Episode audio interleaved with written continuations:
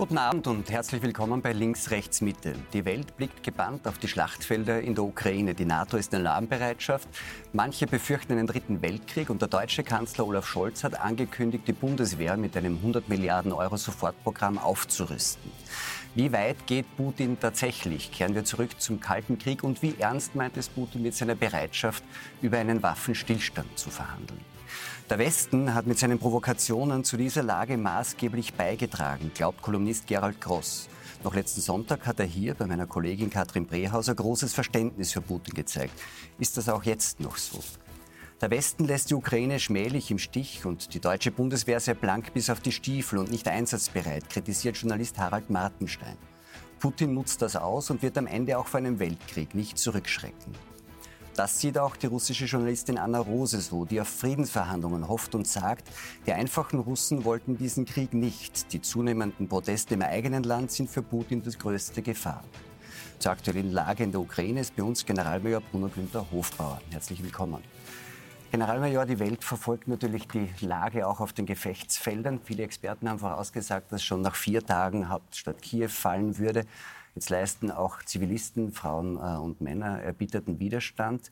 Äh, sie folgen alle ihrem Präsidenten ähm, Zelensky, der Putin ja den Kampf bis zur letzten Patrone angekündigt hat. Hat Russland möglicherweise militärisch tatsächlich die Widerstandskraft der Ukraine unterschätzt? Also ich denke, äh, dass das nicht der Fall ist. Ich, ich gehe davon aus, dass die russische Seite sehr genau beurteilt hat und sehr lange beurteilt hat, äh, wie hier militärisch vorzugehen ist, welches Risiko auf sie zukommt. Es sind sicher nicht alle äh, Verfahren und Operationen so gelungen, wie man es sich vorgestellt hatte. Ich denke hier zum Beispiel an die Luftlandung, die in Kiew stattgefunden hat, gleich zu Anfang äh, des Konflikts. Das ist ja offensichtlich nicht so gelaufen, wie es gedacht wurde. Insgesamt sehen wir aber schon, dass langsam, aber sicher sich die Militärmaschinerie jetzt durch den russischen Widerstand durchschlägt und äh, durchaus in die Tiefe vorgeht. Durch vor, die ukrainischen. Durch die ukrainische Aber es ist ja Verteidigungs... Ein, ein, ein, Drittel der Truppen in den Einsatzräumen, hat man jetzt überall gelesen. Ist das korrekt? Ungefähr. Also wir können davon ausgehen, das können wir hier von dem Tisch natürlich ja. oder aus Wien aus nicht so äh, eins zu eins bestätigen, dass Russland jedenfalls noch ausreichend Reserven hat, um die entsprechend nachzuführen und etwas nachzulegen.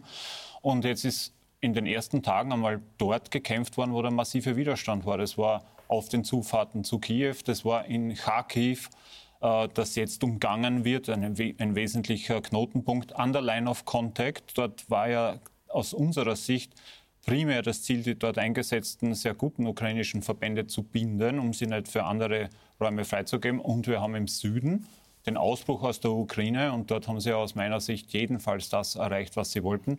Sie haben den Dnieper erreicht und überschritten. Sie haben den Zugang zum Nordkrim-Kanal geschafft, was ja für die Wasserversorgung der Krim essentiell ist. Und sie schwenken von der Krim Richtung Osten, was wiederum sehr nachteilig für die dort eingesetzten Truppen an der Kontaktlinie ist. Also wenn ich es richtig sehe, dann ist ja ähm, die, also die, die Großstrategie dieser Operation von Norden und von Süden äh, vorzugehen, um dann die Truppen im Osten abzuschneiden, die ukrainischen.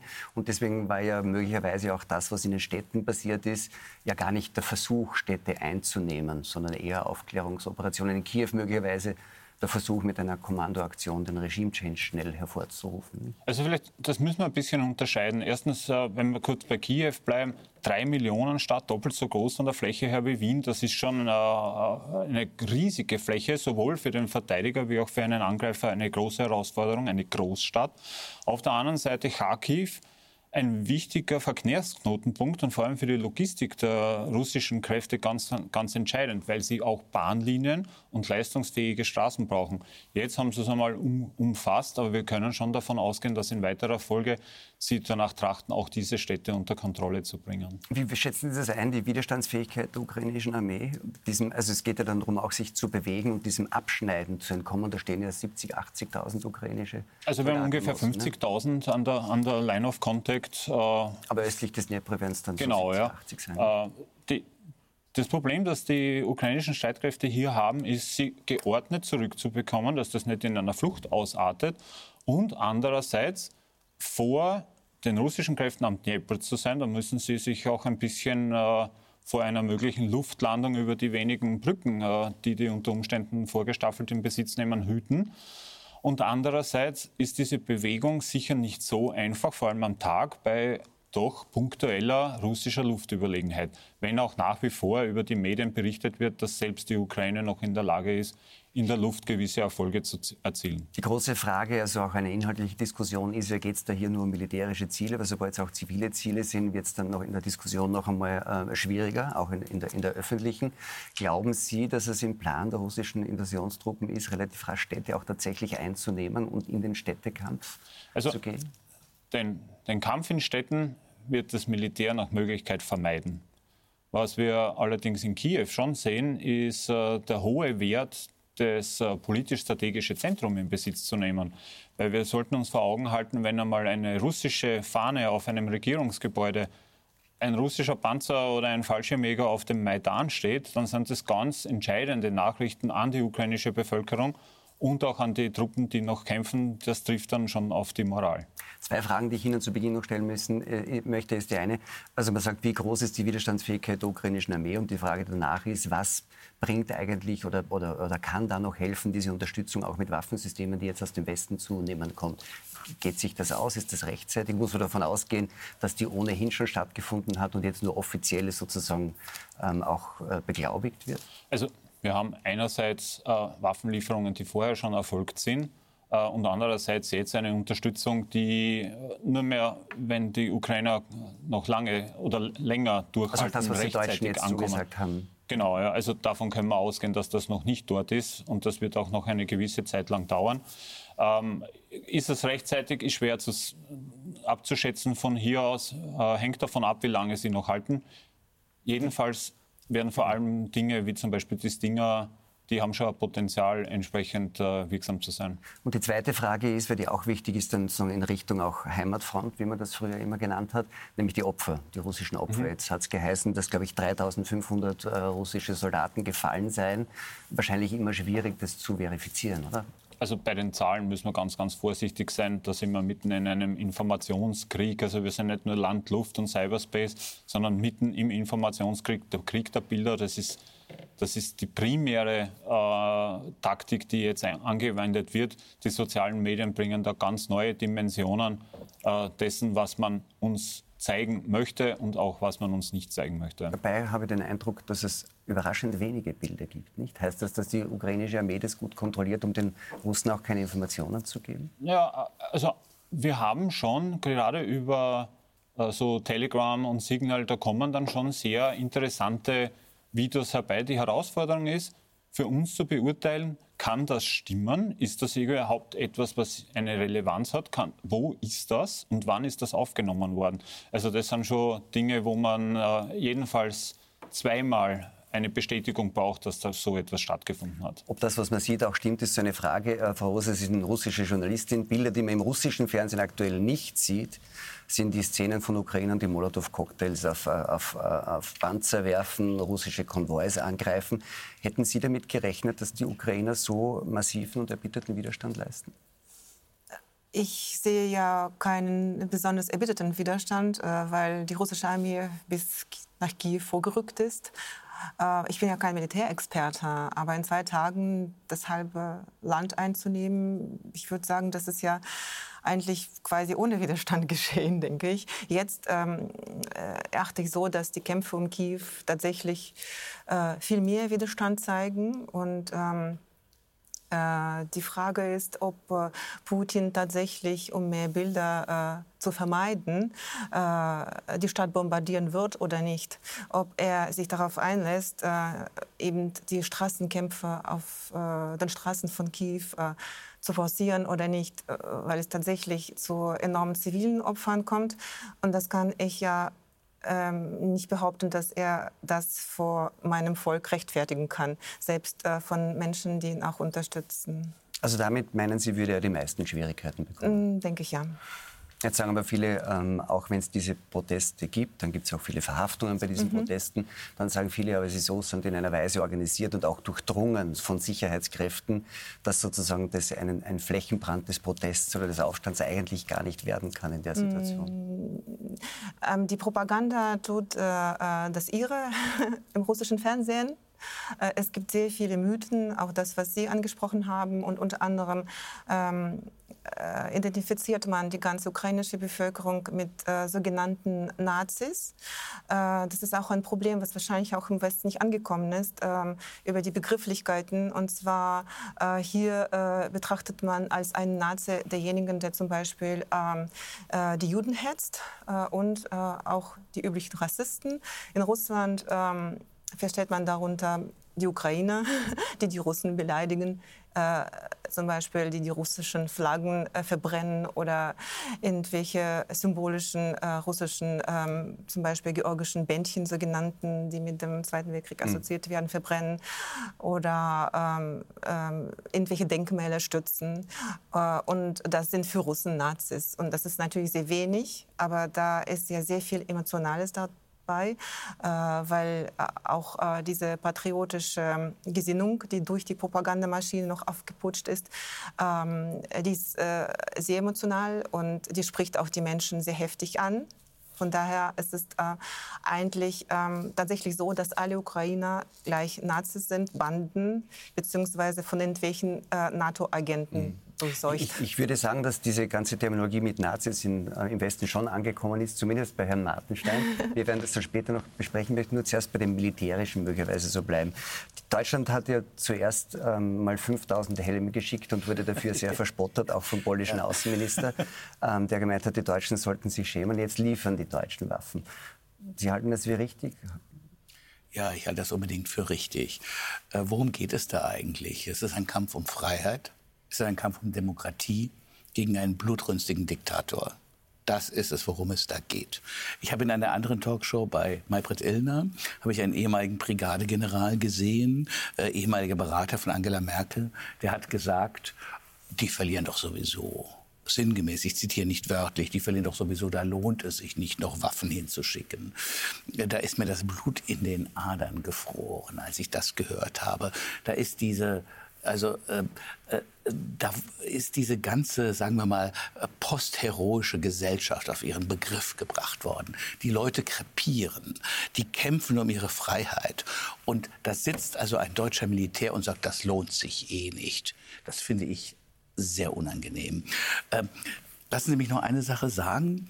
2012 äh, äh, bis 2012 ungefähr hatten die Amerikaner eine Militärdoktrin, die lautete, wir müssen jederzeit in der Lage sein, gegen Russland und gegen China Krieg zu führen, und zwar gleichzeitig und das gewinnen zu können. Dann wurde das zu kostspielig, man hat es aufgegeben und heute reicht es halt nicht mehr für beide. Dadurch hat sich die globale Situation total verändert und die Gefahr eines dritten Weltkriegs und ich sehe die ganz real die Gefahr eines Dritten Weltkriegs. Wir reden hier nicht über irgendwelche Scharmützel irgendwo. Wir reden über die Gefahr eines Dritten Weltkriegs, die hat sich gewaltig vergrößert. Denn das, was da passiert in der Ukraine, wird anderswo sehr aufmerksam beobachtet, nämlich in Taiwan und in China. Da haben wir eine ganz ähnliche Situation. Brudervölker, beide Chinesen. Ein Land lebt in Freiheit, das andere Land ist eine Despotie und will das freie Land, nämlich Taiwan, einsacken. Wenn Putin durchkommt mit dem, was er davor hat, dann werden das die Chinesen als große Ermutigung empfinden, das Gleiche mit Taiwan zu machen. Und das wird wohl kaum ohne Engagement der Amerikaner abgehen. Und das zweite Land, in dem das, was im Moment hier passiert in Europa, aufmerksam beobachtet wird, ist Israel. Denn auch Israel hat einen Todfeind, der seit langem darauf lauert, dieses Land zu liquidieren. Das ist der Iran. Und die einzige Schutzmacht, die Israel hat, sind die USA. Und wenn die USA abgelenkt sind und anderswo militärisch zu tun haben, dann ist die Versuchung für den Iran, mit Israel das zu tun, was im Moment mit der Ukraine passiert, auch sehr groß. Das heißt, wir müssen jetzt, äh, ich finde, wir sollten das, es ist natürlich richtig, das von der europäischen Warte auszusehen. Wir sind Europäer, aber wir müssen es global betrachten. Und da ist das eine unglaubliche, unglaublich gefährliche Situation. Die globale Betrachtung, gerade ja. auch dieser sagen, Militärgewichte ja. und auch der Rüstungsgewichte, ja. führt natürlich wieder auf Deutschland zurück. Denn es gab ja schon viele Jahre Klagen der Amerikaner, namentlich auch von äh, Donald Trump, der hier nicht äh, sagen, meistens so gut rezipiert wurde, dass er gesagt hat, es müssen auch die Deutschen wieder und die Europäer mehr Militärausgaben haben. Die Amerikaner ja. können das nämlich nicht allein stemmen. Ja. Und das, verbunden war das meistens mit der wahrscheinlich nicht ganz falschen Einstellung, dass nach Ende des Kalten Krieges ähm, in, in, den 90er Jahren diese Friedensdividende, von der immer geredet ja. wurde, die Deutschen konsumiert haben, indem sie mehr sozusagen für ihren Sozialstaat und für andere Dinge ausgegeben haben, nicht mehr fürs Militär. Das scheint sich jetzt ein bisschen zu rächen. Ja. Ich meine, äh, äh, Deutschland hat sich einen schlanken Fuß gemacht. Ich weiß nicht, ob es diesen Ausdruck in Österreich ja. auch gibt. Äh, die haben äh, äh, die Amerikaner bezahlen lassen für ihre Sicherheit. Etliche amerikanische Präsidenten haben äh, die Deutschen bestürmt, äh, doch endlich ihre Militärausgaben auf 2% des Bruttoinlandsprodukts anzuheben. Jetzt Heute hat der deutsche Bundeskanzler das zugesagt. Der deutsche Bundeskanzler hat auch zugesagt, dass es 100 Milliarden mehr für Rüstungsausgaben gibt. Das Problem ist, bis sich das auswirkt, das dauert natürlich Jahre. Das wird für die gegenwärtige Situation gar nichts bringen. Es ist ein Versprechen für die Zukunft, mehr nicht. Würden Sie jetzt aus der Geo, auf der geostrategischen Sicht sagen, dass das tatsächlich zutreffend ist, dass ähm, durch diesen einen, sozusagen, äh, durch diesen einen Krieg jetzt es ist ja was passiert, was man sich nicht mehr vorstellen konnte, nämlich ein Bodenkrieg sozusagen, mhm. auf, ähm, auch, auch wenn es der Rand des europäischen Kontinents ist, mhm. am europäischen Kontinent, dass der das internationale strategische Gleichgewicht so sehr in Unordnung bringen kann, dass, äh, dass sozusagen sich auf der anderen Seite Militärmächte ermutigt fühlen, auch aktiv zu werden, dass das tatsächlich zu sowas wie einem parallel stattfindenden Dritten Weltkrieg sich also, ausleiten kann? Ich, ich, ich sehe jedenfalls äh, jetzt eine Nagelprobe wo steht die NATO und wo äh, stehen die USA. Denn die USA haben ja die Reorientierung in den Pazifik äh, durchgeführt und begonnen. Und davon sind sie jetzt abgelenkt. Das müssen wir schon sehen, ne? dass im Endeffekt es jetzt an und für sich diese Reorientierung nicht mehr so einfach gibt und dass Europa wieder mehr in dem Fokus der US-Streitkräfte, wenn wir jetzt beim Militärischen bleiben, äh, gelegen bleiben muss. Und das könnte China ermutigen, das zu nutzen. Was Sie? natürlich einen lachenden Dritten äh, ergibt. Ja, auch im ökonomischen. Herr Groß, die Lage ist ja militärisch äh, unübersichtlich derzeit in der Ukraine. Es ist immer schwer zu sagen, ähm, was wirklich passiert. Es gibt jetzt die Ankündigung ein, ein, von Gesprächen über eine Waffenruhe, einen Waffenstillstand an der, an der, ähm, an der weißrussischen Grenze, glaube ich, in Pripyat äh, soll das stattfinden. Ähm, glauben Sie, dass das ähm, so einen Stopp ähm, machen kann? Und was heißt das eigentlich Waffenstillstand für Ihre Einschätzung der Ursachen? Sie haben ja noch vor einer Woche hier bei meiner Kollegin Katrin Brehauser gesagt, eigentlich ist verantwortlich für die Eskalation in der Stufe, die damals da war, der amerikanische Präsident. Äh, die Amerikaner sticheln und, und, und wollen das, damit sie uns dann hinterher ich glaube, so auf den Punkt gebracht, ihr, ihr Gas verkaufen können, das wir dann nicht mehr aus Russland kaufen. Sehen Sie jetzt auch tatsächlich die Vereinigten Staaten verantwortlich dafür, dass dieser Krieg, wie er jetzt stattfindet, stattfindet? Ein Krieg ist ein Krieg ist ein Krieg.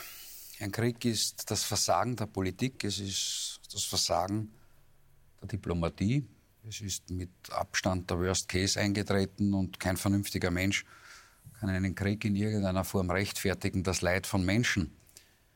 Aber um die Nachvollziehbarkeit der Begründung des Krieges darzustellen, muss man wissen, dass wir Europäer, also der tatsächliche Westen, halt die letzten Jahrzehnte ja, Russland mit einer Herrenmenschenmentalität äh, dem gegenübergetreten ist, mit einer Arroganz auch diesem Russland. Ich erinnere an Putin im Bundestag, der darum gebeten hat, ähm, Russland in die europäische Sicherheitsarchitektur äh, einzubinden. Ich erinnere an die Gespräche Putin-Bush, äh, äh, Putin, äh, Bill Clinton viel eher, wo es darum gegangen ist, auch über eine NATO-Zusammenarbeit zu sprechen. Und wir haben zwar das Gold und das Geld der Oligarchen gerne in Europa gehabt und das Dorf hat sich aufgeputzt, aber ansonsten wollten wir halt politisch von den Russen und von deren Führung nicht viel wissen, sondern haben sie so als die Schmuddelkinder Europas, die Despoten, die Diktatoren, die ein bisschen Homosexuelle verfolgen, ein bisschen Demonstranten niederschlagen.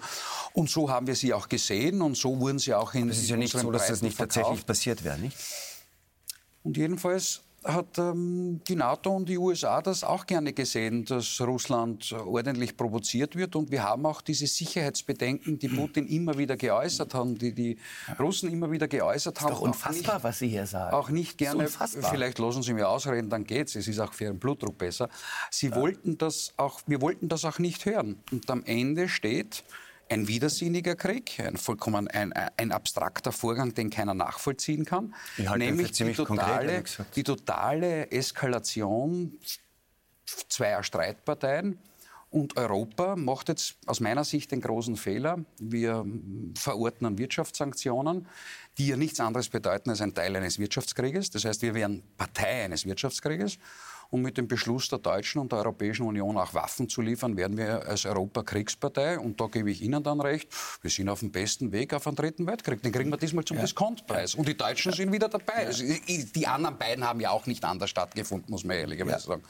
Ja, also äh, mir ist gerade eben, entschuldigen Sie, mir ist der Kragen geplatzt, mhm. als Sie gesagt haben, äh, die Behauptung, Homosexuelle würden in Russland verfolgt werden, sei eine Provokation des Westens. Das, das ist einfach eine Tatsache. Natürlich Und das ist, ist auch eine Tatsache. Schande. Es ist auch eine Schande, was die Menschenrechte in diesem Land angeht. Es ist einfach eine Schande. Russland ist kein demokratisches Land. Und, und zu sagen, naja, wir haben die halt so ein bisschen arrogant behandelt und dann marschieren sie halt in das Nachbarland ein. Ich verkürze das jetzt natürlich ein bisschen, was Sie gesagt haben. Das kann, man, das kann man wirklich so nicht sagen. Wir haben es mit dem ersten Angriffs- und Eroberungskrieg in Europa seit 1945 zu tun. Das muss man sich auch einmal klar machen. Das ist ein Tabu- und Epochenbruch, den es seit Jahrzehnten nicht gegeben hat. Natürlich hat jeder so seine Motive. Da gebe ich Ihnen ja recht. Ja? Putin, fühlt sich, Putin fühlt sich halt beleidigt und zurückgesetzt. Er ist ja im Grunde genommen der KGB-Agent aus der DDR geblieben. Äh, und äh, jetzt äh, türmen sich da halt die Leichenberge, weil er sich ein bisschen geärgert hat. Das ist eine Erklärung, die ich nicht akzeptieren kann. Wir sind in Europa wirklich wir sollten in Europa Krieg als Mittel der Politik niemals akzeptieren, auch wenn sich jemand ein bisschen zurückgesetzt fühlt. Sie haben vollkommen recht niemand rechtfertigt einen Krieg. Daher Ihre ja. Emotion in allen Ehren, aber sie ist ja. gespielt, bestenfalls. Also Sie niemand, wissen, wann ich meine wenn Emotionen meine, spiele? Schauen Sie, lassen Sie mich ausreden. Es, es tut Ihnen wirklich besser. Ihnen Sie auch. können auch nachvollziehen. Wenn Sie mir vorwerfen, ich würde die Homophobie in Russland als Provokation sehen, dann haben Sie mein Vita nicht gelesen. Ich könnte mit meinem Mann, denn ich bin homosexuell, mhm. wahrscheinlich in Russland nicht leben. Also unterstellen Sie Warum mir, doch, das also unterstellen Sie mir KPR, ja? sondern studieren Sie mich vorher, dann setzen Sie sich her und dann können Sie diskutieren. Erster Punkt. Wer ist Zweiter denn jetzt Punkt. aggressiv von uns Zweiter beiden? Punkt. Zweiter Punkt. Man muss, um einen Krieg verhindern, um einen Krieg zu verhindern oder um einen Konflikt mhm. zu lösen, muss man die Gründe kennen. Und sie nicht arrogant dahersetzen und sagen, jawohl, und wir zeigen jetzt Aggression, wir beantworten die Aggression mit der Aggression. Wir, wir müssen doch Krieg aggressiv. führen. Äh, schauen Sie, Sie setzen sich daher und sie, sie, sie vollziehen diese Legende, Putin ist ein blutiger Despot, er ist verrückt geworden das ist mir für den Konflikt ein wenig zu wenig. Es ist auch intellektuell unredlich. Es ist Propaganda, es ist seinen zugestanden, aber es ist zu wenig. Putin ist aus meiner Putin Sicht... macht keine Propaganda. Putin ist aus meiner Sicht, Sie kommen schon wieder dran, Putin ist aus meiner Sicht durchaus ein intelligenter Mensch. Das macht ihn gefährlicher, würde ich sagen. Und schauen Sie, es gibt den alten Spruch, man tritt eine Schlange nicht entweder man haut der Schlange an den Kopf ab, aber man tritt sie nicht. Weil wenn, sie, wenn man sie tritt, mhm. beißt diese Schlange irgendwann zurück. Und gerade das passiert jetzt. Aus welchen Gründen auch immer. Wer, vollzieht sich... Nur, ja, gerne. Nur damit wir keinen Monolog ja. haben.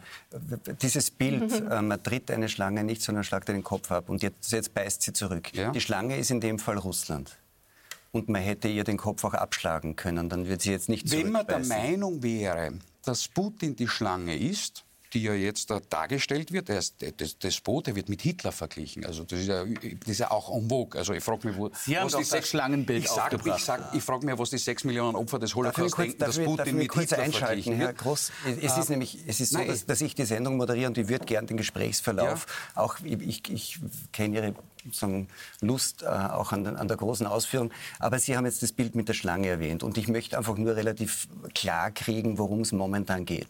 Es gibt hier einen Krieg. Und die Frage war, wer dafür verantwortlich sind. Sie haben im Vorfeld vor einer Woche gesagt, da zündeln die Amerikaner, die provozieren diesen Krieg. Jetzt hat äh, sozusagen Russland diese Invasion gestartet.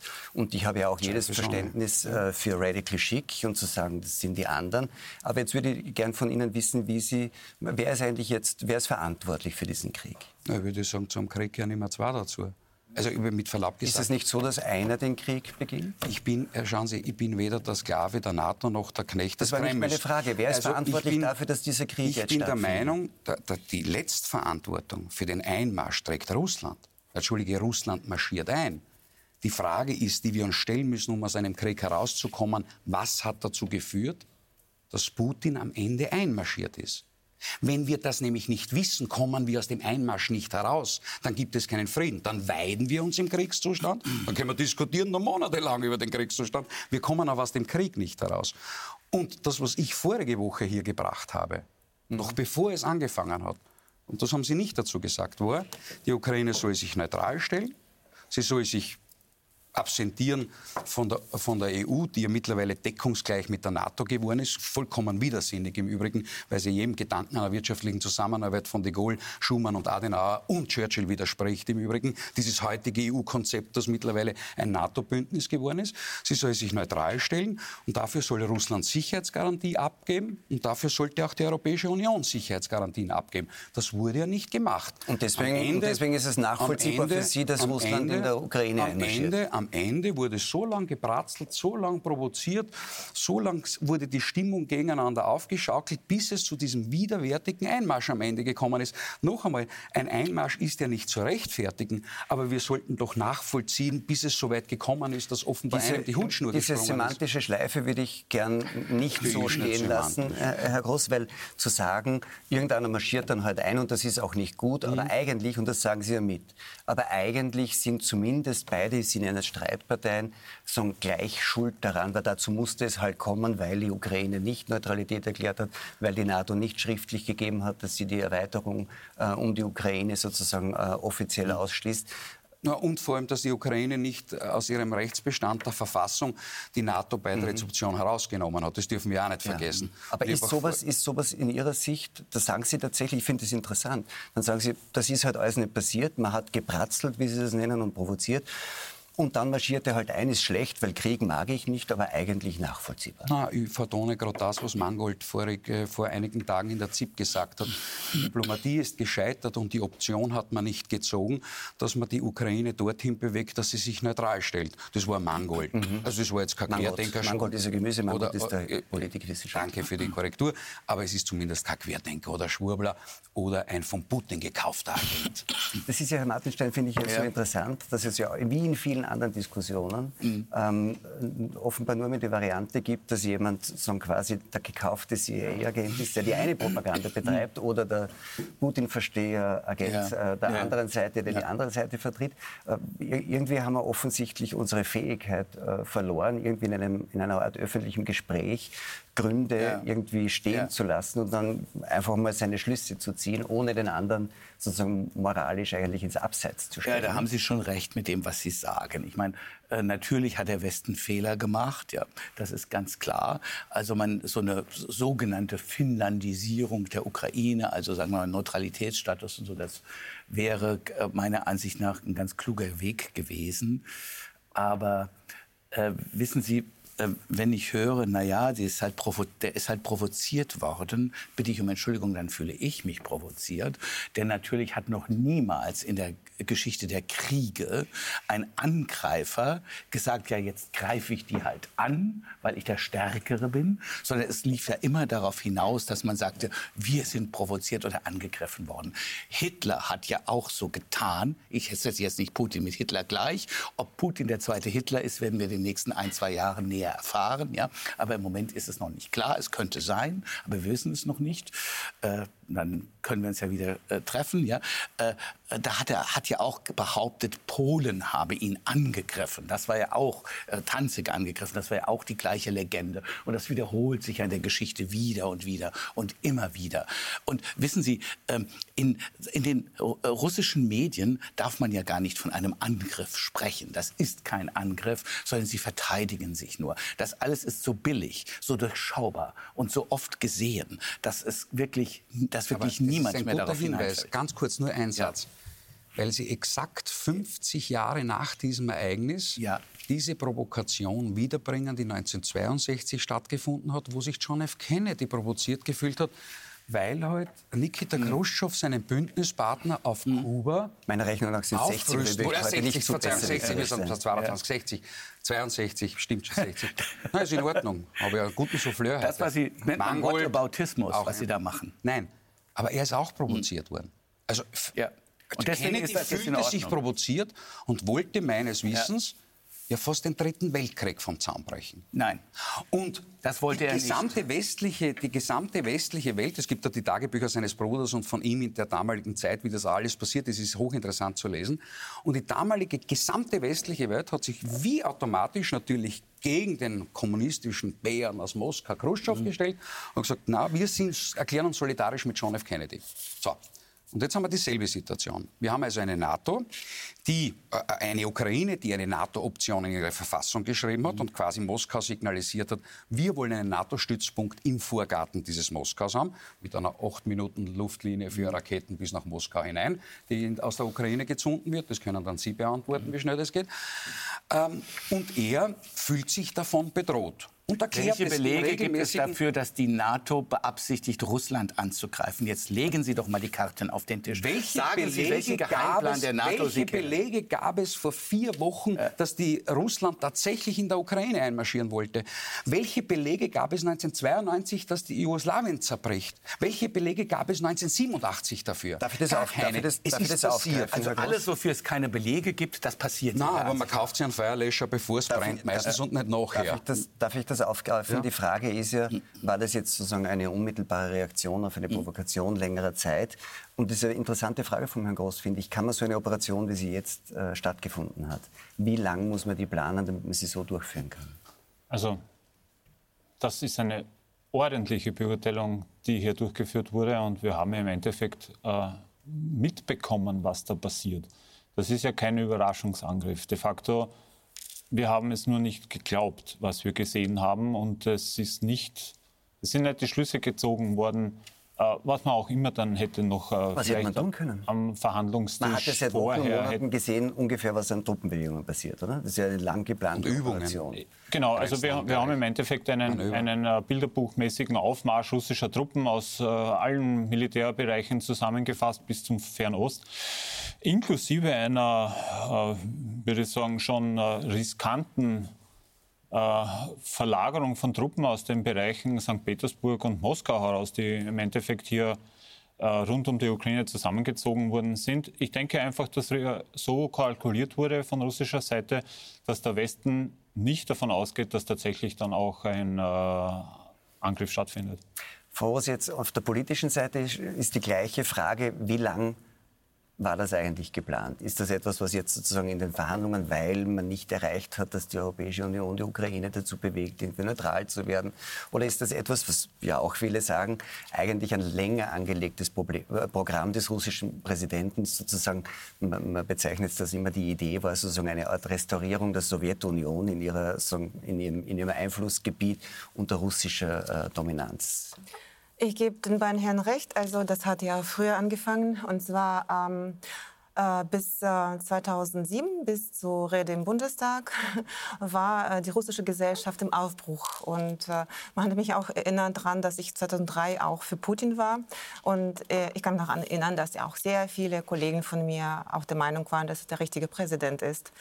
Ähm, äh, er hat sogar vorgeschlagen, auch, dass Russland in die EU integriert wird. Also dieser äh, Wirtschaftsraum von Lissabon bis Vladivostok war auch seine Idee. Ähm, und äh, danach hat er versucht, in Deutschland äh, eine andere Idee zu vermitteln, ähm, dass äh, die NATO sich nicht weiter nach Osten erweitern darf. Äh, er hat ein Warnzeichen gesetzt. Und der, dieses Zeichen wurde hier nicht gehört.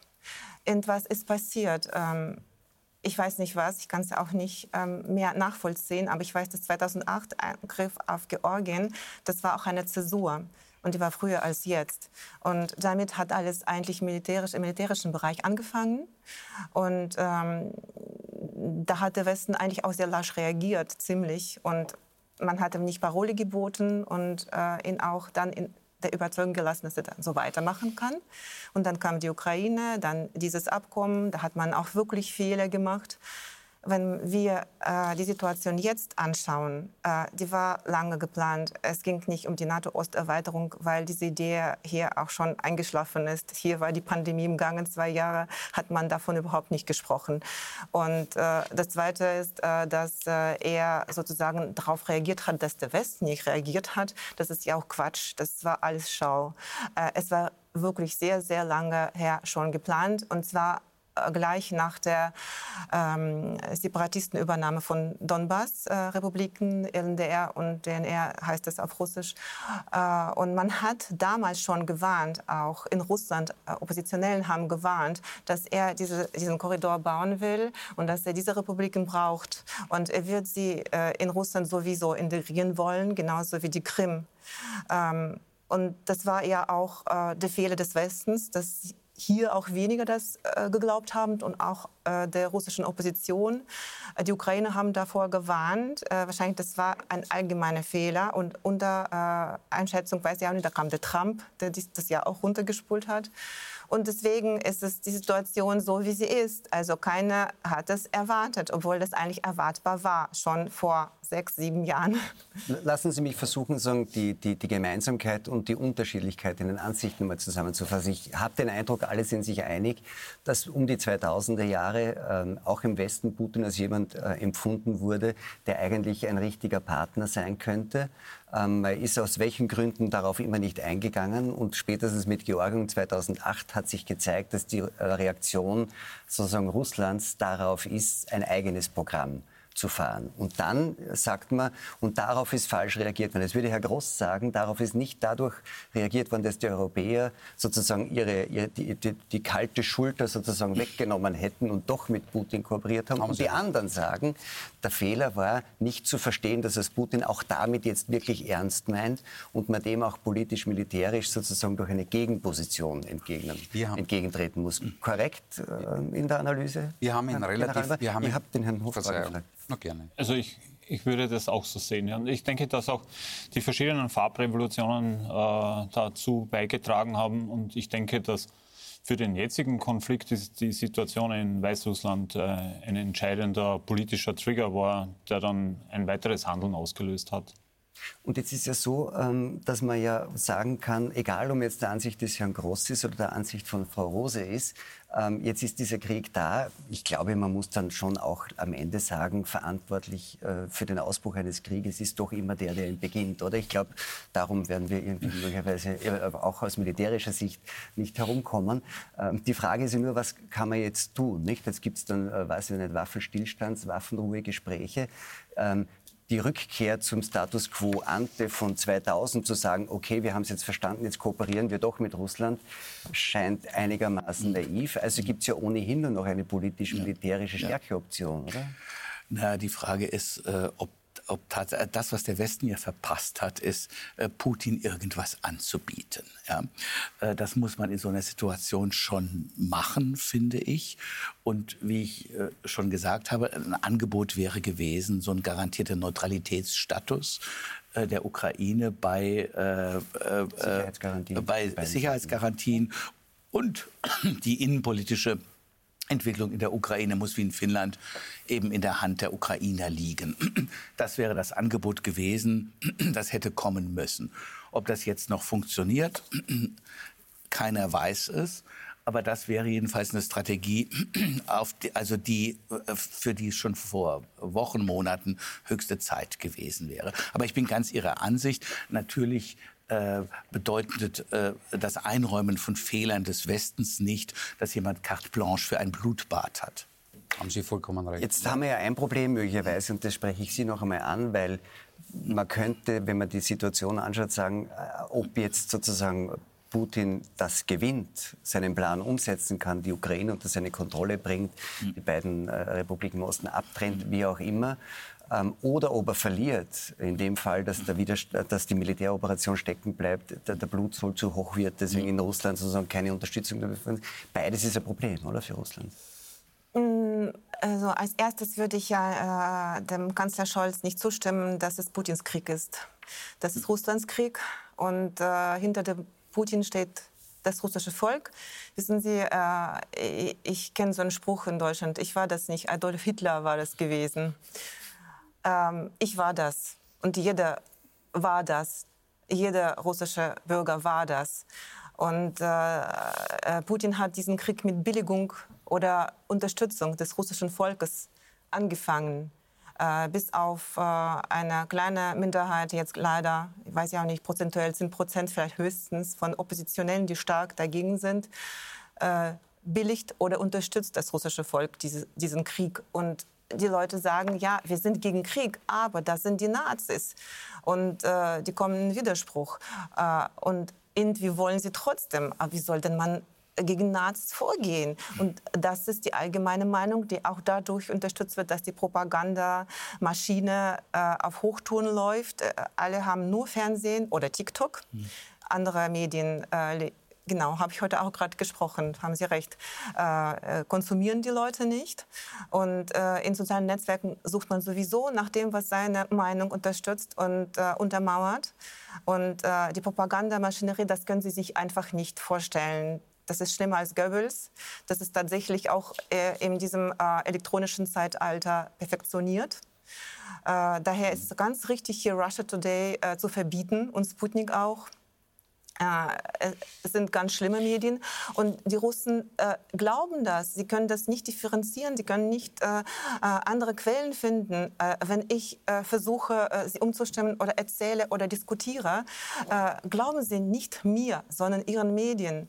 Ähm, das ist das Problem auch, dass Putin am Anfang und das war er, äh, der hat äh, alle freien Kanäle und Sender ausgeschaltet. Es ging ja mit dem Fernsehsender NTV, danach äh, allmählich verschiedene Zeitungen und so der freie ähm, journalistische Raum war weg aus Russland. Äh, woher kriegt man Informationen? Äh, wie verifiziert man Informationen, wie, die man bekommt? Das ist ein äh, äh Riesenproblem, also medienpolitisches Problem in Russland und in der Welt auch natürlich. Nicht nur. Ja, genau, wahrscheinlich. Äh, äh, von daher ähm, sehe ich eigentlich auch wenig ähm, Lösung von der Seite, dass das russische Volk jetzt sagt, stopp den Krieg. Und das ja wie Sie angekündigt haben, also vom äh, Protest des Volkes äh, abhängt, ob der Krieg gestoppt wird oder nicht. Äh, eher ähm, äh, würde ich das ähm, auf die negative Art und Weise sagen, äh, den Protest wird es nicht geben. Äh, der Protest wird es geben nur dann, wenn das Volk tatsächlich verarmt, wenn er versteht, dass er nicht in den Westen reisen kann, weil die äh, Flugverbindung gekappt ist, äh, weil er kein Geld hat und weil Russland auch die Technologien nicht bekommt, weil sie diese ganzen äh, iPod, iPads und so weiter äh, Geräte nicht kriegen.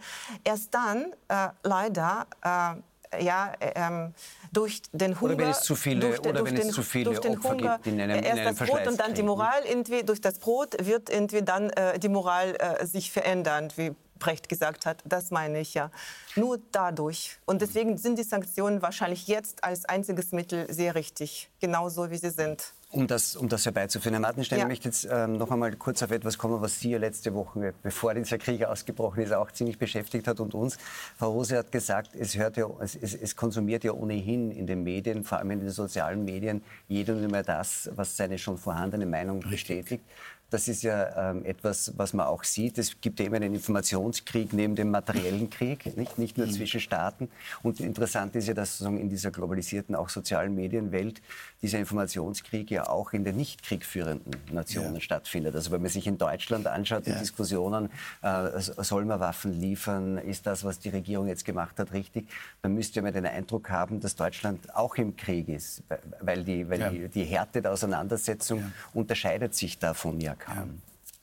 Ja, wir, wir, haben über Propaganda gesprochen und äh, ich finde es ja faszinierend, äh, dass äh, Putin äh, den ukrainischen Präsidenten jüdischer Herkunft einen Nazi nennt.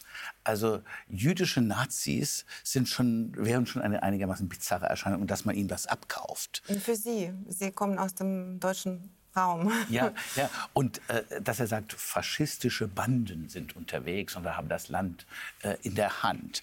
Und da denke ich daran als, als, als, als Deutscher, ähm, dass Putin ja in der DDR gewesen ist als KGB-Agent, als Geheimdienstler und wie wir alle wissen, äh, hat es da ja auch ein Brudervolk gegeben, das geteilt war in eine freie und eine unfreie Hälfte.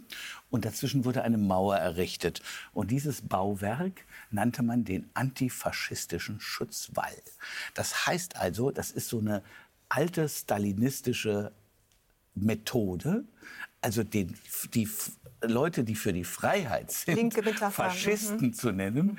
Und, und äh, eine unglaubliche Unverschämtheit, wenn man es sich mal überlegt. Ja? Also die Leute, die die Freiheit niedertreten und Leute äh, politische Gegner umbringen lassen, erdreisten sich, die andere Seite faschistisch zu nennen. Das ist stalinistische Propaganda. Jetzt, ja, jetzt, aber, da ja. muss man, aber da muss man ja. eigentlich sagen, dass die stalinistische Methode eigentlich relativ weit in den, in den Social-Media-Alltag unserer, auch unserer westlichen Gesellschaften äh, vorgedrungen ist, weil die Idee, jemanden, der anderer Meinung ist, als Nazi zu verunglimpfen, ist ja bei uns jetzt auch nicht so wenig verbreitet. Das, da haben Sie völlig recht. Ich, ich, Stalin hat damit nichts zu tun, vielleicht Goebbels. Ich hätte aber in, in, in Bezug auf Zelensky wäre mir etwas anders eingefallen. Also Zelensky ist jetzt der Held, das wissen wir, mit den zwei Generalen Klitschko-Brüdern. Das sind die großen Helden der sozialen Netzwerke, die jetzt auftreten. Meinen Sie nicht, dass die wirklich Helden sind? Ich meine, Zelensky könnte doch abhauen. Zelensky war, Zelensky war im ja. November 2021 ja. massiv in der Kritik, weil er äh, Offshore-Briefkastenunternehmen hat, Steuerbetrügende. Äh, in jedem anderen westlichen Land wäre er zurückgetreten. Voriges Jahr hat die Europäische Union noch einen Bericht herausgegeben, dass die Ukraine unter seiner Führung das korrupteste Land des europäischen Kontinents ist. Aber ich nehme zur Kenntnis, dass Zelensky jetzt der Held ist. Ist auch ein Ausfluss dieser Social-Media-Debatte. Und er macht es im Übrigen hervorragend. Nein, seine Handlung Handlungen, seine, ein Ausfluss seiner Handlungen. Ja, ja, natürlich. Wenn man der Meinung ist, dass eine Untat durch eine gute Tat gerechtfertigt wird, dann mag es so sein. Ist aber das haben wir bald beim Autobahnbau bei seinem Volk zu bleiben auch. aber etwas anders, etwas anders. Schauen Sie, äh, auf Sie zurückkommend, es war nämlich relativ spannend, dieses Propaganda, diese Propagandageschichte. Es ist der TikTok-Krieg, wie Sie richtigerweise gesagt haben, mhm. Social Media. Ähm, und Sie kritisieren die russische Propaganda.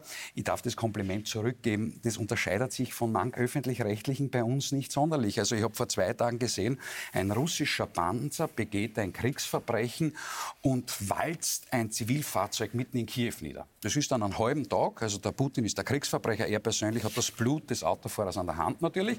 Und am Abend steht dann ganz klein in den Medien, es war ukrainischer Panzer, aber es war leider Gottes ein Unfall. Und dann gibt es das weitere, ein großes Haus, das ist niedergebombt worden in Kiew. Ich weiß nicht, ob es diese Kämpfe in Kiew überhaupt schon gibt.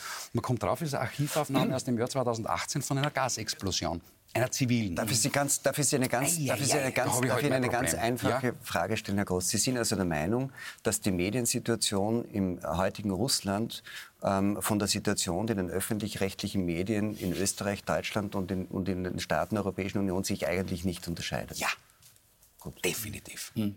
Definitiv. Und ja, wenn man mit man Ihren Kollegen bei Servus TV spricht, kann man ähnliche Äußerungen auch herausbekommen. Ja. Das haben wir bei der Corona-Debatte gesehen. Ansonsten hätten Sie ja nicht so viele Sendungen machen müssen, um ein Gegengewicht zu positionieren. Ich weiß nicht, dass Sie das jetzt vergessen. Überrascht mich.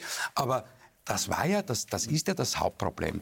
Dass wir ich glaube, dass ein Irrtum so ein durch wenig, einen zweiten dass ja wir da so ein wenig, wird, so ein wenig Brainwash-Anstalten haben. Ich bin erst diese Woche mit einer öffentlich-rechtlichen Journalistin bei Bild zusammengesessen, die erklärt hat, wie im öffentlich-rechtlichen in Deutschland Fake News im Zusammenhang mhm. eines Gasangriffes äh, konstruiert wurde. Mhm. Ja, hier wird Propaganda gemacht und ich gebe dem Generalmajor recht. Dieser Krieg hat sich im Gegensatz zu vielen anderen Auseinandersetzungen, Balkankrise, wahrscheinlich auch Libyen mhm. und arabischer Frühling, dadurch ausgezeichnet, dass wir es tatsächlich mit einem Medienkrieg auch noch zu tun haben. Das haben wir immer. Jetzt ist eine interessante Frage, weil Sie müssen das ja auch ich einschätzen. Muss, ich muss einfach als Journalist, als ja. Journalist müssen Sie mir erlauben zu sagen, dass das unglaublich empörend ist, was Herr Gross hier sagt. Ich muss wirklich äh, also ich fühle mich an meine Ehre gepackt, als Journalist zu behaupten, dass in Deutschland oder in Österreich die Medien, die Medienlandschaft sich nicht unterschiede von dem, was in äh, äh, Putins Reich geschieht, nicht wesentlich. Das ist, entschuldigen Sie bitte, das ist eine Unverschämtheit. Sogar nachweisbar. Das ist eine Unverschämtheit. Könnte man eigene Sendung ja. machen. Kann ich Ihnen das ja. alles erklären? Da wäre ich aber dann Ich gerne glaube eh, dass Sie alles erklären können. Jetzt möchte ich Ja. nur den Militärstrategen noch fragen, weil Sie schätzen das ja ein, nicht? Also was ist sozusagen ist ja ein, ein, ein Bestandteil der Kriegsführung. Würden Sie die Einschätzung von Herrn Groß teilen, dass, die, dass sozusagen die Propagandalastigkeit und die Glaubwürdigkeit von öffentlich-rechtlichen Medien in westeuropäischen Staaten sich von der Propagandalastigkeit und Glaubwürdigkeit von russischen Medien nicht unterscheidet? Also das, das denke ich nicht. Äh, Ich denke, dass, dass wir zumindest in der Lage sind, äh, die, die Dinge aus verschiedensten Richtungen äh, zu betrachten, das zu beurteilen und dann unsere Meinung darüber zu sagen. Der Mann lässt Journalisten umbringen, Putin. Und deswegen reagiere ich so emotional, verstehen Sie? Wenn Kollegen von mir umgebracht werden, dann hört wirklich mein, weitgehendes Verständnis für alles Mögliche auf. Mann, um das geht es ja, nicht. Es geht jetzt darum, die Medien als Propagandainstrument zu sehen. Und es ist doch zweifelsohne so, dass auch unsere europäischen Regierungen in ihrer moralischen Überlegenheit, in ihrer absoluten, na selbstverständlich auf die Medien zugreifen, auf die öffentlich-rechtlichen. Und ihre Regierungslinie, sei es jetzt bei Corona gewesen, sei es 2015 bei Wir schaffen das gewesen, sei es 2008 bei der Finanzkrise gewesen, versuchen, ihre Regierungslinie über das öffentlich-rechtliche hauptsächlich unter das Volk zu bekommen, um zu manipulieren. Darüber können das wir ist ja, das ist ja, das ist ja Die keine Überraschung. Mich wundert es, dass wir am, äh, jetzt im Februar 2022, dass das für Sie eine Überraschung Herr ist. Groß, darum geht es Ihnen. Ich, ich wollte nur mal sagen, worum es mir geht. Mir geht es ja eigentlich darum, auch in so einer, in so einer Diskussion irgendwie klarere Be Begriffe davon zu bekommen, was radically chic ist, zu sagen, es besteht ja eh überhaupt kein Unterschied zwischen russischen Staatsmedien und dem öffentlich-rechtlichen Rundfunk ähm, in Österreich, Deutschland, westeuropäischen Staaten, weil die Regierungen dominieren das hier wie dort, und dem, was dann tatsächlich Realität von Politik und Realität von Medien in unterschiedlichen Staaten ist. Und wenn Sie bei Ihrer Behauptung bleiben, dass es keinen Unterschied gibt, sozusagen in der im Nuancen. Freiheitsgrad Nuancen. der russischen Medien und der österreichisch-deutsch-westeuropäischen Medien, dann muss man das eh so stehen lassen. Sie dürfen das ja hier genauso sagen, wie wir alles sagen dürfen. Ich wollte es nur noch mal klarkriegen, das ist Ihre Meinung. Ist in Nuancen genauso. Aber wissen Sie, ich vor, vor, In Nuancen? vor wenigen, Was heißt in Nuancen? Gibt es nur in Nuancen Unterschiede. Ich habe vor wenigen Tagen erstmalig in meinem Leben Russia Today ein Interview gegeben. Die haben mich angerufen, haben gefragt, ob sie ein Interview mit mir machen können und ich wurde dann 20 Minuten zuvor in das Programm eingespielt. Und ich habe mir gedacht, jetzt komme ich zu dem russischen Propagandasender und dann werden den ganzen Tag dort, konnte das Programm mithören, während dort die Reden der großen Das Politiker haben Sie doch gesagt garantiert nicht gedacht, so wie Sie stehen. Doch, doch, Putin. das habe ich gedacht. Ja, das ist noch doch einmal, Sie, Sie, Sie, nein, noch einmal, noch einmal, ich gehöre heute nur nicht... Wurden Sie schon zu Rush Ich Today mal gehöre, eingeladen? ich, ich, gehöre, ich gehöre nur nicht zu denen, Nein, da sind wir dabei. ich, ich gehöre nicht zu denen, die die eigenes, einen, die- die ihr eigenes Gift zu sich nehmen. Zu denen gehöre ich nicht.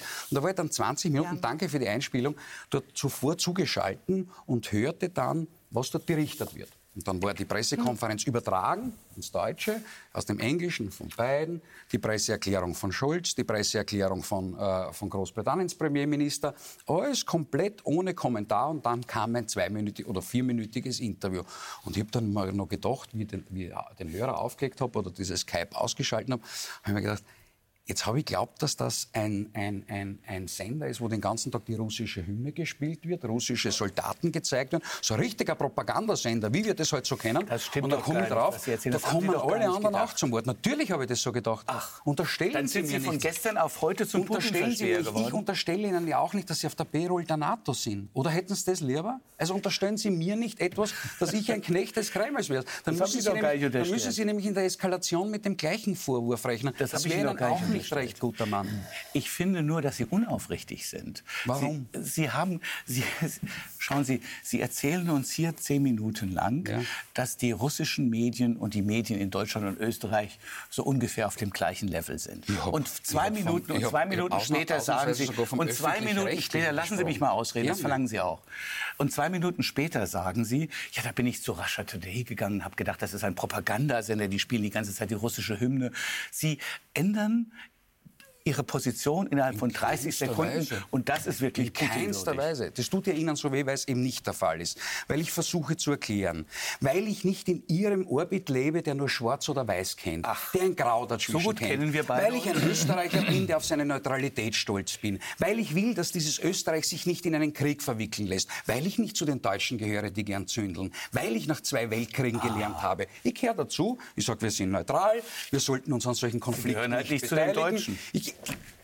Bin sehr stolz darauf. Ich finde es ich find es ehrlicherweise sagen. interessant. Bei ich dieser find- Vita Ich finde es interessant, Herr Groß, was. Sie gerade sagen, weil Sie dem Herrn Martenstein, herzlichen Glückwunsch, dass Sie dazugehören. Zu denen, die da herinnen sitzen und dann Krieg wollen. ich würde Ihre Ich will einen Krieg. Herr Groß, Natürlich, man muss gegen? Putin vorgehen. Wie Herr geht man Groß, vor? Mit der Schweizer Garde? wie geht man gegen Putin vor? Herr Groß, mit der Schweizer vor, dass Garde? ich Krieg will? Sie haben am Beginn dieser Sendung gesagt, Sie sind für die Waffenlieferungen in die Ukraine. Sie sind für die Waffenlieferungen. Herr Groß, Selbstverständlich, und was machen mit den Waffen? Herr Groß, Na, möchten schießt russische Soldaten, möchten Sie, möchten, Sie mir, möchten Sie mir gern zuhören? Ja, ich würde Ihre. Argumente noch überzeugender vorfinden, Ja. wenn Sie dafür nicht schreien müssten. Ich finde es interessant, dass, die, das- dass Sie dem Herrn Martenstein vorhin vorgeworfen haben, dass er sich nicht genug über Sie informiert hat. Er hat Sie haben gerade ihm vorgeworfen, dass er einer ist, der, der einen, der nicht seiner Meinung und seiner Schablone entspricht, irgendwie im Putz äh, und Stinkel irgendwie äh, runtermacht. Ähm, der Herr Martenstein ähm, hat hinter sich einen Vorgang, der genau das Gegenteil beweist, weil er nämlich einen nicht nur schwarz oder weiß, sondern äh, Kommentare schreibt, in denen er sich in die Graubereiche bewegt, hat er sich von einer Zeitung getrennt, die einen Kommentar von ihm gelöscht hat. Also der Herr Martenstein steht genau für das, was Sie vorhin gefordert haben, nämlich nicht nur auf einer Seite zu stehen, auf der, auf die anderen reinzuschlagen, mal sondern, sondern, sondern das Gegenteil davon zu machen. Und auf das möchte ich jetzt aber zum Mhm. Schluss noch einmal kurz zu sprechen kommen, Herr Martenstein. Es war ein, eine Kolumne im Tagesspiegel, für den Sie, glaube ich, 33 Jahre gearbeitet haben, Mhm. in dem Sie, und das, äh, und das ist äh, interessant, weil Sie ja auch diese Nazi... Ähm, sagen, Nazi-Vorwürfe ähm, irgendwie noch einmal reinbringt, indem Sie geschrieben haben, ich verkürze, dass Sie zwar die, die Corona, Anti-Corona-Maßnahmen-Demonstranten, die sozusagen einen Judenstern mit der Aufschrift ungeimpft tragen, ähm, dass, dass, die, dass das überzogen, dass das äh, sozusagen irgendwie äh, geschichtsvergessen und alles Mögliche ist, Ja, aber dass es nicht antisemitisch ist, äh, Ihrer Ansicht nach. Ähm, ich glaube, es hat zwei Wochen gedauert, dann hat die Zeitung, für die Sie diese Kolumne verfasst haben, diese Kolumne gelöscht aus dem Internet, weil wir Ja. gesagt haben, das geht nicht.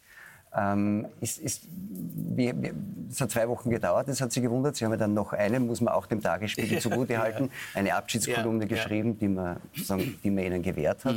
Weiß ja nicht, ob das in Russland in jeder Zeitung so gewesen wäre. Ähm, wa- was ist eigentlich so, ähm, das, das Problem dahinter? Sie sind ja nicht wirklich ein Opfer von Cancel Culture, wie man jetzt überall sagt, weil man hat zwar Ihre Kolumne gelöscht, aber, aber man hat sie ja nicht irgendwie entfernt. Sie sind ja selber weggegangen vom, Ja. vom Tagesspiegel. Was ist eigentlich ähm, das Problem hinter, dieser, hinter dem, was gerade Herr Groß und Sie auch diskutiert haben, dass man eigentlich immer davon ausgeht, dass der andere einen nur sozusagen in die moralisch schlechtere Position bringen will? Naja, das sind jetzt zwei verschiedene Fragen. Also äh, äh, die Situation, die Sie beschreiben, war, äh, also äh, in der Tat, ich, ich habe äh, was über die inflationäre Verwendung von Nazi-Vorwürfen und Hitler-Vergleichen und sowas geschrieben. Ich glaube, das vergiftet die politische Debatte so etwas. Ja, das darf man nicht machen. Äh, und dazu äh, gehört auch, dass man Leute äh, äh, äh, mit dem Label Antisemit beklebt. Das ist natürlich ein, ein etwas Furchtbares, der Antisemitismus, aber es wird so als äh, Waffe im Alltagsgeschäft missbraucht. Ja. Und äh, so kam ich darauf zu sagen, diese Leute, die sich, diese Anti-Corona-Maßnahmen, Demonstranten, die sich da so einen Stern ankleben, das sind Dummköpfe. Das sind Dummköpfe, aber sie äh, tun so, als identifizierten sie sich mit den Juden. Es ist nicht klar, dass das alles Antisemiten sind.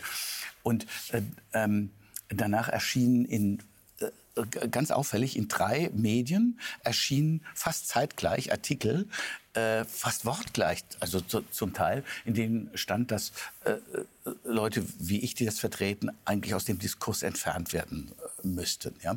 Dann kam der übliche, äh, wegen Verharmlosung, dann kam der übliche Twitter-Sturm ja? und äh, dann äh, ähm, wurde meine Kolumne gelöscht.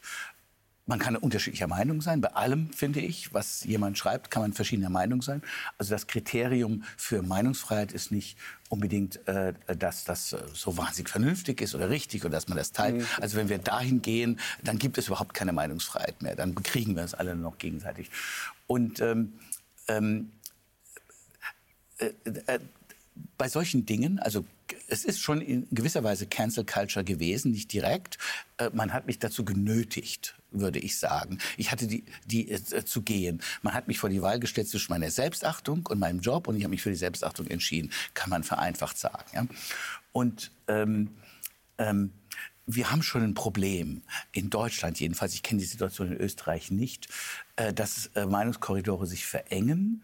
Das ist schon so. Und dass es eine wachsende Gruppe von, von Leuten gibt, die es überhaupt nicht mehr ertragen, dass andere Positionen bezogen werden. Ich würde die als identitär bezeichnen, so linksidentitär. Und ähm, ähm, das, mein Fall ist insofern irgendwie relevant. Ich meine, solche Fälle gibt es ja viele, weil ich in Deutschland so ein einigermaßen etablierter Journalist bin und weil das wirklich viele überrascht hat, dass nicht mal ich, also dass nicht einmal Leser schreiben dürfen, ja, was sie denken. Ja, ja, ja. Und das ist ja auch der Sinn einer Kolumne, dass man schreiben kann, was man denkt. Also das äh, Signal, das da ausgesendet wurde, ist, niemand ist mehr sicher. Und das finde ich ganz fatal, äh, wenn man an junge Journalistinnen und Journalisten denkt. Ja? Die, äh, denen wird die Botschaft gesendet, äh, wenn du nicht äh, Sätze schreibst, die du schon zehnmal bei anderen gelesen hast und die garantiert sicher sind, äh, dann bist du gefährdet. Das darf unter gar keinen Umständen passieren. Also es muss möglich sein, wild zu denken und auch mal eine schräge These aufzustellen und auch mal eine äh, angreifbare Hypothese äh, in die Zeitung zu bringen. Wir brauchen ein breites Meinungsspektrum. Und niemand darf Angst haben. Niemand darf Angst haben zu sagen, was er denkt. Das gilt auch für Herrn Gross. Der soll auch keine Angst haben. Also in einem Land, dessen Herrscher ich wäre, dann würde ich Herrn Gross wahrscheinlich jeden Tag sagen, dass er völlig falsch liegt. Aber ich würde ihm natürlich nichts aber, tun. Aber wissen Sie was? Ich ja. unterstütze Sie in Ihrer Argumentation. Und es tut mir leid, dass Sie russische Verhältnisse ausgerechnet beim Tagesspiegel kennengelernt haben. Das tut mir sehr leid. Aber, aber ich unterstütze Sie. These sind es ja gar keine Nein, nein, es sind ja seine. Ich definiere, ich mache seine Definition von russischen Verhältnissen. Niemand wird Gott sei Dank nicht. Sind wir uns sind wir einig? Darf ich noch mal ganz kurz unterbrechen, also, Herr Gross, weil ich der Moderator dieser Runde bin. Ich, ich möchte nicht so schnell drüber gehen über Dinge, die sozusagen Sie wenn machen. Sie einmal eine eigene Sendung machen wollen? Sie, nein, weil Sie, Sie, sagen, Sie sagen zuerst, es gibt eh keinen Unterschied zwischen russischen Verhältnissen und dann sagen Sie dem Herrn Martenstein auch nicht mehr geschildert hat, was ihm passiert ist. Ähm, er, er, er, will nicht, dass, äh, Sie wollen nicht, dass er in russischen Verhältnissen sind. Das heißt, jetzt tun Sie so, als ob russische Verhältnisse Cancel Culture äh, Verhältnisse wären. Vorher behaupten Sie aber die ganze Zeit, dass es diese Unterschiede gar nicht gibt zwischen russischen Verhältnissen und europäischen Verhältnissen. Und ich finde, dass in einer erwachsenen Diskussion man darauf ein bisschen achten sollte, dass man einfach nicht nur Spaß macht und seine radical chic Argumente bringt, sondern auch wirklich, sondern es auch wirklich, sondern auch wirklich Richtig. ernst nimmt. Ja, Wieso, wie können Sie sagen, Sie wünschen ihm nicht russische Verhältnisse, wenn Sie doch auch sagen, dass es in Russland diese Verhältnisse gar nicht gibt? Schauen Sie, ich habe es sehr bemerkenswert gefunden in der, glaube ich, in der, 8, in der 55. Minute, dass ausgerechnet er, für dessen Meinungsfreiheit ich eintrete und daher auch mit ihm diskutiere, der durchwegs aggressiv mir gegenübergetreten ist, also jetzt platze ich, jetzt explodiere ich bei dieser Putin-Propaganda, dass er gerade am Schluss dieser Sendung dann für sich diese pluralistische Meinungsgesellschaft in Anspruch nimmt und er sich noch dazu als Opfer dieser Einengung, dieser Cancel Culture präsentiert ich drücke meine Solidarität aus. Ich Wenn ich das gewusst hätte schon vor 60 Minuten, ja um Gottes Willen, dann hätten wir ja ganz anders diskutiert. Wie denn? Für offener offenbar. Dann aber hätten Sie Groß, das eine oder andere von mir verstanden. Dann hätten Sie ja meine Meinungsfreiheit respektiert, ohne dass Sie in, den Saft gehen. Aber darf, ist, ist nicht, ist nicht Empörung über eine andere Meinung, die offen ausgesprochen wird, vor laufenden ja, Kameras auch aber, Teil aber, der Meinungsfreiheit? Theatralische Empörung. Sie, Sie waren doch auch so ein bisschen Motto, empört. Also, doch, ne, wenn ich empört bin, schaut das ein bisschen anders aus. Aber äh, noch einmal, äh, ich glaube, Ihnen ist es ja auch so gegangen. Sie sind ja aus diesem russischen Medienbereich ausgestiegen aus einem staatsnahen Medium, weil ihre Kolumnen gelöscht worden sind, weil man bei ihnen ich in Wahrheit keine Kolumnen, das ist oder, nicht so vergleichbar. Oder, aber bei Ihnen ist, wollte man zensieren etc. Also daher ist, ist auch zu vergleichen. Es ist also äh, Sie jammern hier auf hohem Niveau eigentlich. Sie wissen nicht, was Propaganda ist, wahrscheinlich Herr Groß. Doch, doch, äh, nein, doch, doch. Wir, Sie wissen wir, es nicht. Wir, wir, Sie wissen es nicht. Glauben Herr Markenstein könnte überhaupt nicht dazu kommen, etwas zu publizieren, wenn es der Zeitung überhaupt nicht genehm worden wäre. Er könnte nicht dazu kommen, auch zivilisiert mit der Zeitung darüber zu sprechen.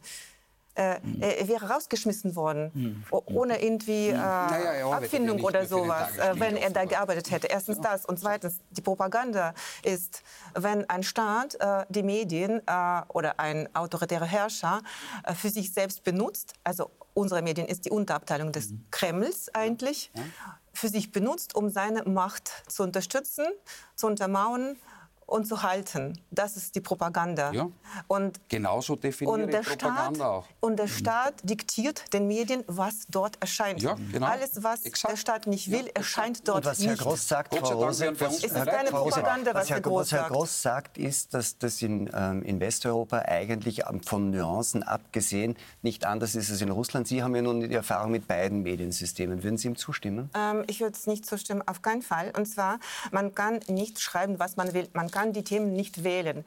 Äh, äh, ich habe dagegen sehr lange gekämpft, weil ich dachte, es ist ja wahrscheinlich für was Gutes, weil somit werde ich ja doch irgendwie ein Quantum Wahrheit äh, über Deutschland, die Europäische Union, den russischen Leser bringen.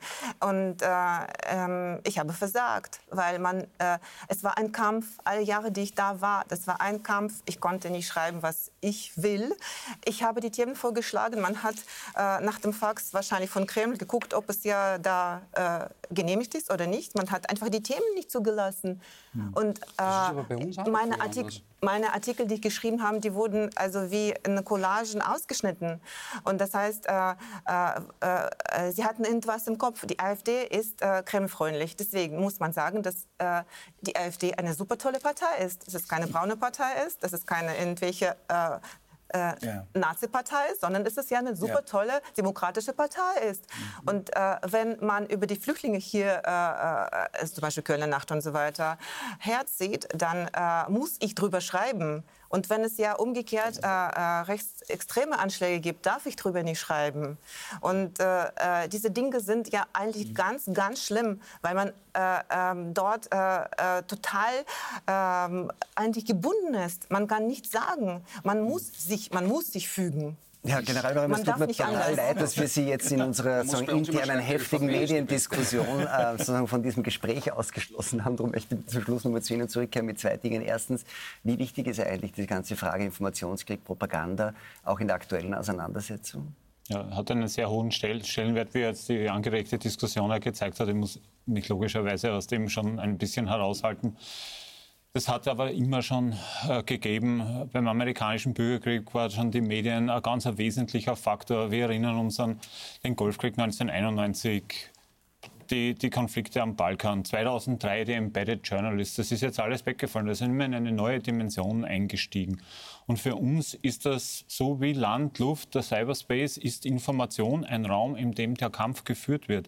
Und das ist nicht ein militärischer Kampf, sondern es ist primär ein politischer Kampf, der da geführt wird, wo im Endeffekt das Militär ein Teil davon ist. Da rennt aber die Wirtschaft, Sport, alles rennt in dieser Informationskampagne mit und wird entsprechend gesteuert oder nicht. Äh, aber ist das nicht eine entscheidende Frage, wie massiv und wie direkt der Zugriff darauf ist, auch von den militärischen Akteuren?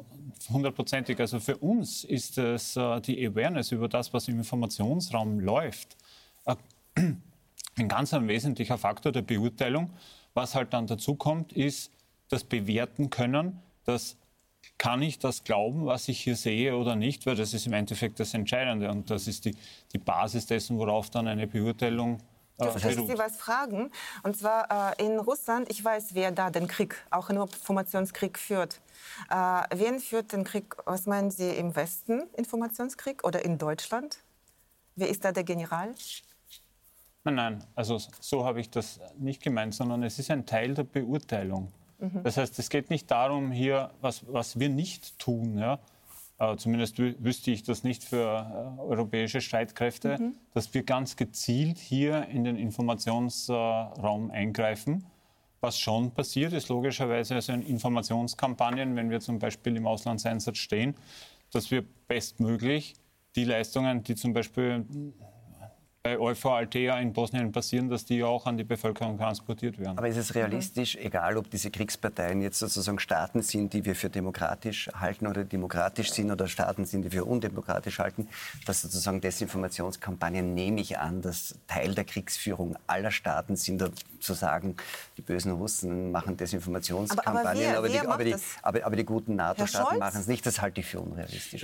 In, in, Oder in Russland sitzen die, die, sitzen die medialen Krieger im Verteidigungsministerium. Dort wird das zentral ausgestattet. Im Kreml uns, genau, oder im Kreml. Bei uns sitzen sie direkt in den Redaktionen. Also das ist ein Unterschied. Äh, das, ja. das, kann ich jetzt nicht beurteilen. Was ich aber schon sagen kann in dem In den Redaktionen sitzen keine Krieger, reden Sie nicht so Das ist ein gewaltiger Unterschied. Das ist eine Vergewaltigung der Wahrheit, was ja. Sie machen. Es, es, es gibt, ja. äh, es, gibt ein, äh, einer, der Krieg führt, und zwar äh, jetzt in der, äh, in der Situation der Kreml und Putin. Im Westen gibt es keinen Feind, der Informationskrieg führt. Stunden. Mhm. Also so was ich wahrnehme, ich jetzt objektive äh, Informationen, die genau, verbreitet wird. vom Krieg der Bilder gesprochen. Ähm, ich habe Ihnen vorher zwei Beispiele gebracht, der Panzer, das heißt zerschossene Wohnhaus, okay. von zwei Bildern, die Im falsch, Internet. Fake News, tatsächlich Fake News, ja, gebracht worden sind. Haben wir, so. haben wir jedenfalls von beiden Seiten. Ja, also, also Fehler, Fehler also dann soll man nicht päpstlicher sein als der Papst, man soll anerkennen, dass beide Seiten Und Boulevardmedien gibt es überall.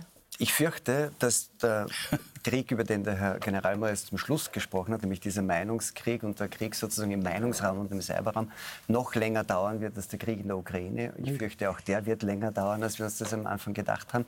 Unsere Sendung dauert nicht mehr länger. Wir sind am Ende unserer Zeit. Leider, Frau Rose, meine Herren, vielen Dank. Ihnen danke fürs Zusehen. Ich hoffe, wir sehen uns wieder am Donnerstagabend beim Talk im Hangar 7. Nächsten Sonntag bei Links, Rechts, Mitte wird Sie hier meine Kollegin Katrin Brehauser wieder begrüßen.